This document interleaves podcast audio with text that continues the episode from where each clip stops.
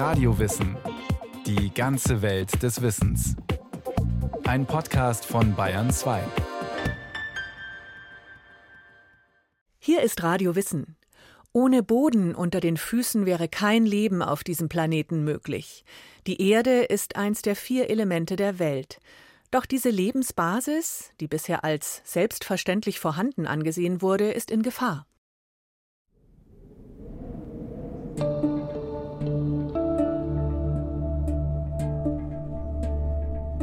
Das kondensierte Wasser des Bodensees füllt die Luft über den Hügeln. Nebelschwaden werden vom feuchten Wind durch die Landschaft über den See getrieben. Winzig kleine Tropfen landen in den Gesichtern der Menschen, die auf dem matschigen Feld des Rimpertsweiler Biohofes stehen und dem landwirtschaftlichen Berater Ulrich Hampel dabei zusehen, wie er versucht, einen Spaten in die verdichtete Erde zu treiben. Es beginnt zu regnen und es ist ungemütlich. Doch die Landwirte, die sich hier im nassen Spätwinterwetter auf dem Feld des Demeterhofes versammelt haben, schlagen die Jackenkragen hoch und rücken näher heran, als Ulrich Hampel schwer atmend ein Stück dunkelbrauner Erdscholle auf die Schubkarre wuchtet. Rechteckig, 30 Zentimeter tief, durchsetzt von Steinen, Wurzeln, Würmern, Krabbeltieren.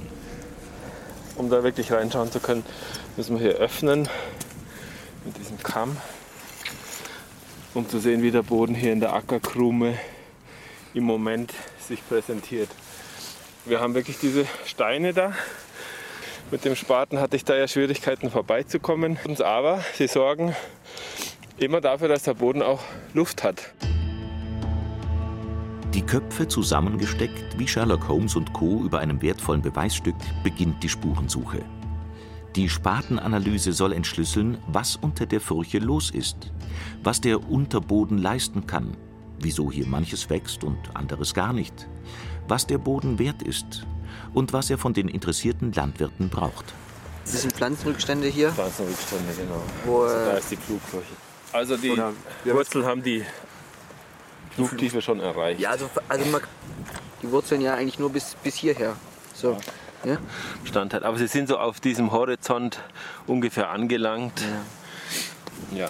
Und darunter wird es eben schwierig. Bodenfruchtbarkeit ähm, wird durch Bodenleben gemacht. Also alle Aktivitäten des Bodenlebens sorgen dafür, dass optimaler Umsatz von Stoffen ist und von Energie im Boden. Und das erzeugt eben optimalen Ertrag. Deswegen liebe ich die Spatendiagnose auch so, weil wie wir gerade ja erleben, an so einem Spaten sich ganz vieles auftut.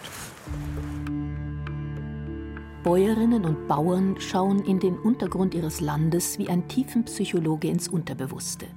Sie wollen verstehen, was es mit dem Wunderwerk Boden unter der sichtbaren Oberfläche auf sich hat.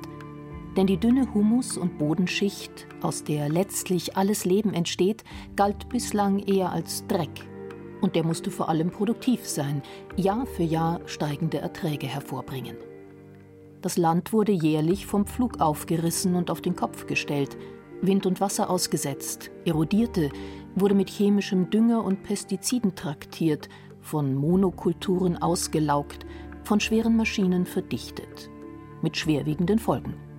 Aus dem Boden, der eigentlich der Schatz eines Landes ist, hat die moderne Landwirtschaft an vielen Orten leb- und wertlosen, tatsächlich Dreck gemacht. Nach Angaben der Europäischen Kommission sind in Europa 60 bis 70 Prozent der Böden nicht gesund. Jedes Jahr gehen in der EU rund eine Milliarde Tonne Boden durch Erosion verloren. Um das bildhaft zu machen, das entspricht einer Schicht von einem Meter Tiefe auf einer Fläche, die so groß ist wie Berlin. Den finanziellen Verlust der landwirtschaftlichen Erträge beziffert die EU mit ca. 1,25 Milliarden jährlich. Und die Vereinten Nationen haben errechnet, falscher Umgang mit dem Land hat weltweit bereits ein Drittel der fruchtbaren Böden vernichtet. Alle drei Jahre geht zurzeit ein weiteres Prozent des wertvollen Humus kaputt. Hochgerechnet ist damit ein weiteres Drittel der weltweiten landwirtschaftlichen Fläche zum Ende des Jahrhunderts zerstört. Erosion, Versalzung, Austrocknung oder Versiegelung haben zur Folge, dass laut Umweltbundesamt jährlich weltweit bis zu 10 Millionen Hektar landwirtschaftlicher Nutzfläche verloren gehen. Das sind circa 14 Millionen Fußballfelder. Der amerikanische Geologe David Montgomery, international führender Bodenexperte, spricht von einer Katastrophe in Zeitlupe. Ich würde es eine Krise in Zeitlupe nennen. Es ist eines der größten Probleme, mit denen wir als Spezies in Bezug auf die Umwelt und unsere Fähigkeit, uns und unsere Nachkommen zu ernähren, konfrontiert sind. Aber es ist ein Problem, das sich ganz langsam bemerkbar gemacht hat und sich auch langsam fortsetzt. Wir sind nicht gut darin, mit langfristigen Problemen umzugehen. Das sieht man schon bei der Klimakrise. Wir glauben gut darin zu sein, kurzfristige Fragen und Probleme mit schnellen Maßnahmen zu bewältigen. Und die Bodenerosion ist ein langfristiges Problem. Es ist ein großes, dabei aber lösbares Problem. Wir könnten es tatsächlich lösen, wenn wir unseren ganzen Verstand und all unsere Energie einsetzen.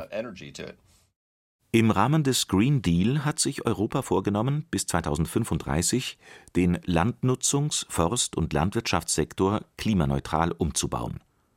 Um das zu erreichen, werden andere Formen der Landwirtschaft und Bodenbearbeitung entwickelt werden müssen, die die Zerstörung beenden und die Regeneration der Böden einleiten. Die moderne wissenschaftliche Forschung hat in den vergangenen Jahren viel dafür getan, um einer Lösung dieser Problematik näher zu kommen. Umwelthistoriker haben aufgearbeitet, wie sich Fehler im Umgang mit dem Boden entwickelten und zur globalen Krise summierten. Geologen haben Formen und Strukturen der Erde im Untergrund, ihre Durchlässigkeit für Luft und Wasser herausgearbeitet. Klimaforscher den Einfluss von Temperaturveränderungen auf den Boden entdeckt. Biologen haben die geheimnisvolle Entstehung des fruchtbaren Humus entschlüsselt, verstehen immer mehr den Umsatz von organischer Substanz und die unsichtbaren Nährstoffkreisläufe. Dabei rückte die Biodiversität in der Erde immer mehr in den Blick. Ein feines Zusammenspiel aus Regenwürmern, Insekten, Wurzelfäden und endlosen Mengen von Viren, Bakterien und Mikroorganismen. Professor François Biscot, Leiter des Instituts für Bodenökologie am Helmholtz Zentrum für Umweltforschung in Halle, spricht fast mit Ehrfurcht von dem Zusammenspiel aus physikalischen, chemischen und biologischen Prozessen, die den Boden als Ganzes wie einen eigenen Superorganismus erscheinen lassen. Wie komplex und wie divers es ist und vor allem wie viel es sind, äh, das kann man sehr schön veranschaulichen. Wenn Sie zwischen Ihren beiden Händen eine Bodenmenge halten, Sie tragen sieben Milliarden Organismen zwischen Ihren Händen. Das sind in, in zwei Handvoll Boden so viele Organismen, wie wir Menschen auf der Erde sind. Sie sind natürlich sehr klein vorwiegend, ja. Allerdings sind alle Kategorien von Organismen beinhaltet. Viren, Bakterien, Pilze, äh, einzellige Tiere, mehrzellige Tiere. Es gibt auch äh, Säugetiere im, im Boden, also da haben zum Beispiel Füchse in ihre, ihre Baute oder sonst äh, Maulwürfe. Also es, es ist eine enorme Vielfalt. Und diese Organismen spielen äh, für die Entstehung und für die Funktion der Böden eine sehr wichtige Rolle, weil die, die Bildung von einem Boden, das ist ein Phänomen, ein Prozess, äh, was über mehrere Jahrhunderte, wenn nicht Jahrtausende läuft. Tatsächlich deutet vieles darauf hin, dass die Biodiversität unter der Erde deutlich größer ist als die über der Erde. Sieht man auf einem Feld eine Herde massiger Rinder stehen, so kann man davon ausgehen, dass unter der Erde, wie in einem unsichtbaren Spiegelbild, mindestens so viel oder noch viel mehr Biomasse verborgen ist. Winzig klein, aber oho. Unter einem Quadratmeter Boden verlaufen zudem bis zu 10.000 Kilometer Pilzfäden, auf denen Bakterien verkehren wie Autos auf der Autobahn. Sieht man also einen üppigen Pflanzenbewuchs oder eine reiche Ernte, so ist dies primär nicht das Ergebnis von Düngung und Saatgut, sondern Ausdruck von der lebendigen Vielfalt im Untergrund. Zeigt sich das Land voller Wild, Schmetterlinge, Insekten, Vögel, so ist diese sichtbare Vielfalt der Lebensformen direkter Ausdruck der Biodiversität unter der Oberfläche. Das Unsichtbare ist das Wesentliche, sagt der amerikanische Geologe David Montgomery nach jahrelanger Regeneration des Bodens in seinem großen Versuchsgarten. Wir haben unter anderem festgestellt, dass als wir das Leben im Boden wiederherstellten, das Leben über der Erde explodierte und reichhaltiger, vielfältiger und gesünder wurde. Zuerst kamen die Mikroben zurück. Man konnte die Pilze und Pilzsporen auftauchen sehen. Dann bemerkten wir die Würmer, Spinnentiere und die Bestäuber. Und dann schließlich Vögel, die das fraßen, was sie aus dem Rasen ziehen konnten, dann Adler, die die Krähen fraßen, die die Würmer fraßen, die den Kompost fraßen, den wir auf den Garten aufbrachten. Man kann mit Fug und Recht behaupten, dass ein gesünderes Ökosystem unter der Erde zu einem biodiverseren und gesünderen System über der Erde führt. Und diese oberirdische Artenvielfalt hilft den Landwirten, ihre Abhängigkeit von Pestiziden zu verringern. Boden, so die Wissenschaft, ist das komplexeste Umweltphänomen, das es auf der Erde gibt. Es ist eine einzigartige Naturrecyclingmaschine, die aus Überresten vergangenen Lebens das Rohmaterial für neues Leben macht. Und sie ist sehr empfindsam. Die dünne Humusschicht, die den Planeten bedeckt, ist dabei im Größenvergleich viel dünner als die menschliche Haut, aber zugleich das Fundament allen Lebens und jeder menschlichen Zivilisation. Landwirtschaftliche Bodenchemie hat fast 150 Jahre lang den komplexen Organismus Boden geschädigt und zerstört. Damit wurden zwar kurzfristig Erträge gesteigert, langfristig aber die Bodenfruchtbarkeit vernichtet. Durch fehlerhafte Bodenbearbeitung, Mechanisierung, synthetische Düngemittel und Pestizide hat man den Boden in eine industrielle Produktionsstätte verwandelt. Die ökologische Selbstregulation des Organismus Boden wurde damit quasi abgeschaltet. Die Folge? Humusabbau, Erosion, Versteppung, Artenverlust, Wertverlust. In der Wissenschaft sind die zentralen Gegenmaßnahmen im Wesentlichen unstrittig. Anbau von Zwischenfrüchten, das Belassen zusätzlicher Ernterückstände auf dem Feld, der Anbau von mehrjährigen und von tiefwurzelnden Kulturen, der Anbau von Hülsenfrüchtlern, Bewässerung von trockengelegten Moorgebieten und der Aufbau von Agroforstsystemen. Bodenberater Ulrich Hampel stellt sogar die jahrtausendealte Technik des Pflügens in Frage, was jedoch in der Wissenschaft umstritten ist. Ich sage immer, anhand der Springschwänze ist ja eine Bodenlebewesengruppe, die da ganz interessant ist, kann man das ganz gut zeigen. Es gibt ja Springschwänze, hunderte Millionen Jahre alte Tiere. Ähm, da gibt es welche, die leben im Oberboden, sogar auf der Oberfläche. Die haben eben ihre Sprunggabel, mit denen sie sogar so 10 cm Saltos machen können. Und es gibt welche, die leben unten, die sind farblos, weil brauchen keinen Sonnenschutz, haben keine Augen mehr, sowieso keine Sprunggabel, weil die da unten nicht springen können. Und wenn ich die jetzt unter, durcheinander bringe, also die farblosen nach oben sterben die und die, die unten springen wollen, hauen sich das Hirn an. Also der Bodenspezialist empfiehlt seinen Bauern am Rimpertsweiler Hof über dem Bodensee, statt Pflügen eine Bodenlockerung, die die Schichtung der Scholle nicht verändert und Regenwürmer und Springschwänze dort leben lässt, wo sie hingehören. Und manch andere Reformer wollen das Saatgut nicht länger in die umgepflügte Erde streuen, die dann in Wind und Wetter erodiert, sondern mit modernen Maschinen nur kleine Löcher in die Wiesen bohren, in die die Samen fallen. No-Till oder Direktsaat heißt die Methode, die sich nur langsam durchsetzt aber die Erosionsrate deutlich senken könnte. Der Paradigmenwechsel im Umgang mit dem Boden setzt sich also aus vielen Puzzlesteinen zusammen. Neuen wissenschaftlichen Erkenntnissen, weiterentwickelter Technik, neuen Anbaumethoden und manchmal auch der Wiederentdeckung uralten bäuerlichen Erfahrungswissens. Sepp Braun Biobauer aus Dürneck bei Freising, versucht aus diesem Mix seit 1988 die Landwirtschaft der Zukunft schon heute zu erschaffen. Das ist ein radikaler Systemwandel, genau, wo wir aber in, im ersten Schritt das Denken ändern müssen. Weg vom Kampf gegen die Natur äh, hin wirklich zu einem partnerschaftlichen Umgang.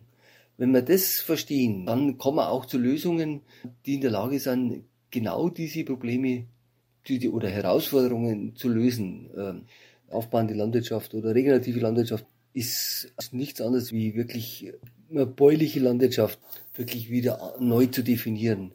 Sepp Braun gilt bundesweit als Vorreiter einer regenerativen Landwirtschaft und hat in den letzten 30 Jahren trotz intensiver Bewirtschaftung den Humusgehalt auf seinen 58 Hektar durchschnittlich um 4 Prozent erhöht. Die Bodenvielfalt ist bei ihm hoch, es wimmelt von Regenwürmern und anderem Getier. Er nutzt uraltes Wissen um Pflanzenkohle und Schwarzerde für die Kompostierung, orientiert sich an Kreisläufen, die ihm die Natur vormacht, setzt auf Rinderhaltung ohne Kraftfutter, pflügt und sät anders, sucht überall nach Partnerschaften und Symbiosen, baut Waldgarten und Permakultursysteme. Der amerikanische Geologe und Bodenspezialist David Montgomery versucht eine Definition der regenerativen Landwirtschaft. Ich neige dazu, die uh, regenerative Landwirtschaft als Methode zu sehen, uh, die den Boden wieder aufbaut und gesund erhält, was im Grunde das krasse Gegenteil der modernen industrialisierten Landwirtschaft ist. Es gibt viele verschiedene Möglichkeiten dafür. Und meiner Meinung nach kann man es biologisch oder konventionell machen. Aber es gibt ein unverzichtbares Fundament, um Bodenleben zu fördern. Humus und organische Substanz im Boden aufbauen und die Erosion begrenzen. Diese drei Dinge sind die Grundlagen des Ganzen. Was wir brauchen, ist eine breitere Neudefinition dessen, was gute Landwirtschaft ist und dass gute Landwirtschaft die Gesundheit des Bodens fördert. Denn das wirkt sich auf die Gesundheit der Ernte, die Gesundheit des Viehs und letztlich die Gesundheit des Menschen aus. Die Bedürfnisse der modernen Landwirtschaft mit einem intakten Bodenleben zusammenzubekommen, das ist die große Herausforderung. Mit dem Boden, nicht gegen ihn.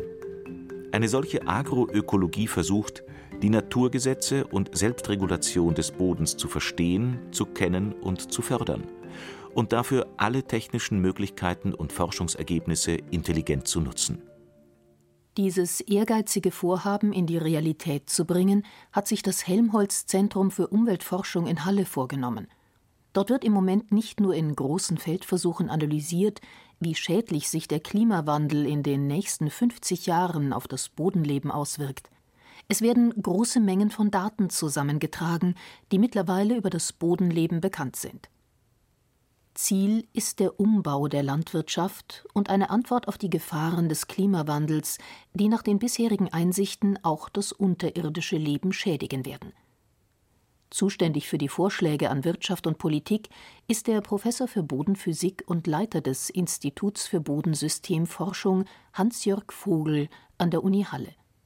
Im Bonares-Projekt des Bundesministeriums für Bildung und Forschung soll alles zusammenfließen. Das Kürzel Bonares steht für Boden als nachhaltige Ressource.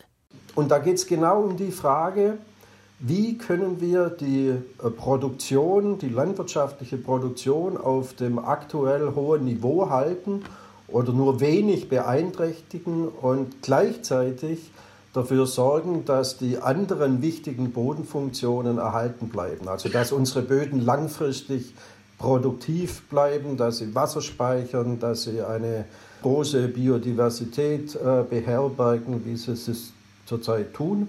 Und dieses Projekt beschäftigt sich genau mit solchen Verfahren, die diese Bodenfunktionen befördern, ohne die Produktion zu beeinträchtigen.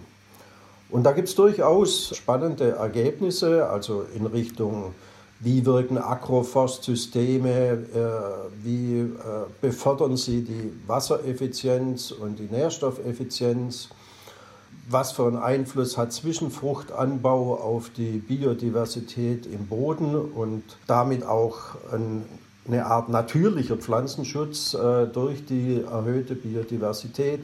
Wie wird dadurch der Humuslevel in Böden gesichert bzw. erhöht? Was diese Forschungen für die Landwirtschaft der Zukunft konkret bedeuten werden, muss sich noch zeigen. Aus den bisherigen Ergebnissen ist ablesbar, dass es ein Puzzle von Reformen und Maßnahmen braucht. Erfahrungen aus der Biolandwirtschaft, Bodenwertanalysen und Entwicklung, intelligenten Zwischenfruchtanbau, Polykulturen und technische Innovationen. Nach dem derzeitigen wissenschaftlichen Stand spricht viel dafür, dass vor allem die landwirtschaftliche Methode Agroforst viel zur Bodenverbesserung beitragen kann, also eine Mischung aus Waldkulturen, Forstwirtschaft, Gartenbau und Agrarkultur. Wälder sind so etwas wie die Allzweckwaffe. Nirgendwo ist der Humus so gesund wie im Wald, die Artenvielfalt so hoch, die Produktion an Biomasse immens. Bäume und Büsche saugen Wasser aus der Tiefe und verhindern Winderosion, binden CO2.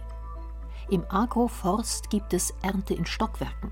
Früchte auf den Bäumen, Ernte unter den Bäumen und zwischen den Bäumen plus Weidefläche. Und der Humus wächst. Aus Sicht der Bodenwissenschaftler und Praktiker steht die moderne Zivilisation an einer entscheidenden Gabelung. Der bisherige Weg der Bodenzerstörung dürfte in eine dunkle Zukunft führen. Die modernen Einsichten in den Boden und die daraus folgende landwirtschaftliche Wende deuten ein echtes Umdenken an. Für die Erde unter unseren Füßen, für die Biodiversität, für das Klima. Die Wissenschaft versteht den Boden immer mehr. Noch ist das Bewusstsein dafür, dass er geschützt, bewahrt und ihm geholfen werden muss, in der breiten Bevölkerung noch nicht angekommen. Wir müssen den Boden kennenlernen wie uns selbst, schließt der amerikanische Bodenspezialist David Montgomery. Wir alle sind uns unserer bewussten Gedanken bewusst. Aber viele unserer Verhaltensweisen werden von unserem Unterbewusstsein gesteuert und diktiert. Und doch erkennen wir das nicht. Wir sind uns dessen nicht bewusst. Ich denke, wenn man sich einen Bauernhof so vorstellt, dann gibt es die oberirdische Welt der Landwirtschaft, wo wir die Landoberfläche bearbeiten und Pflanzen anbauen, aber es gibt einen ganzen Ozean von Aktivitäten unter der Erde, im Boden, den wir gerade erst beginnen zu erkennen und der doch von entscheidender Bedeutung für das ist, was sich über der Erde abspielt. Aber wir haben noch einen langen Weg vor uns, um beides zu verstehen.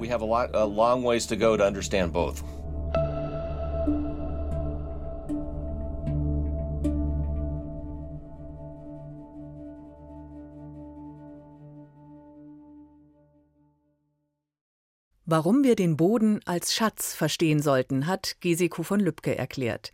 Das Stichwort regenerative Kultur ist da öfter aufgetaucht. Dazu finden Sie in unserem Radio Wissen Podcast Center eine eigene Sendung, wenn Sie mögen.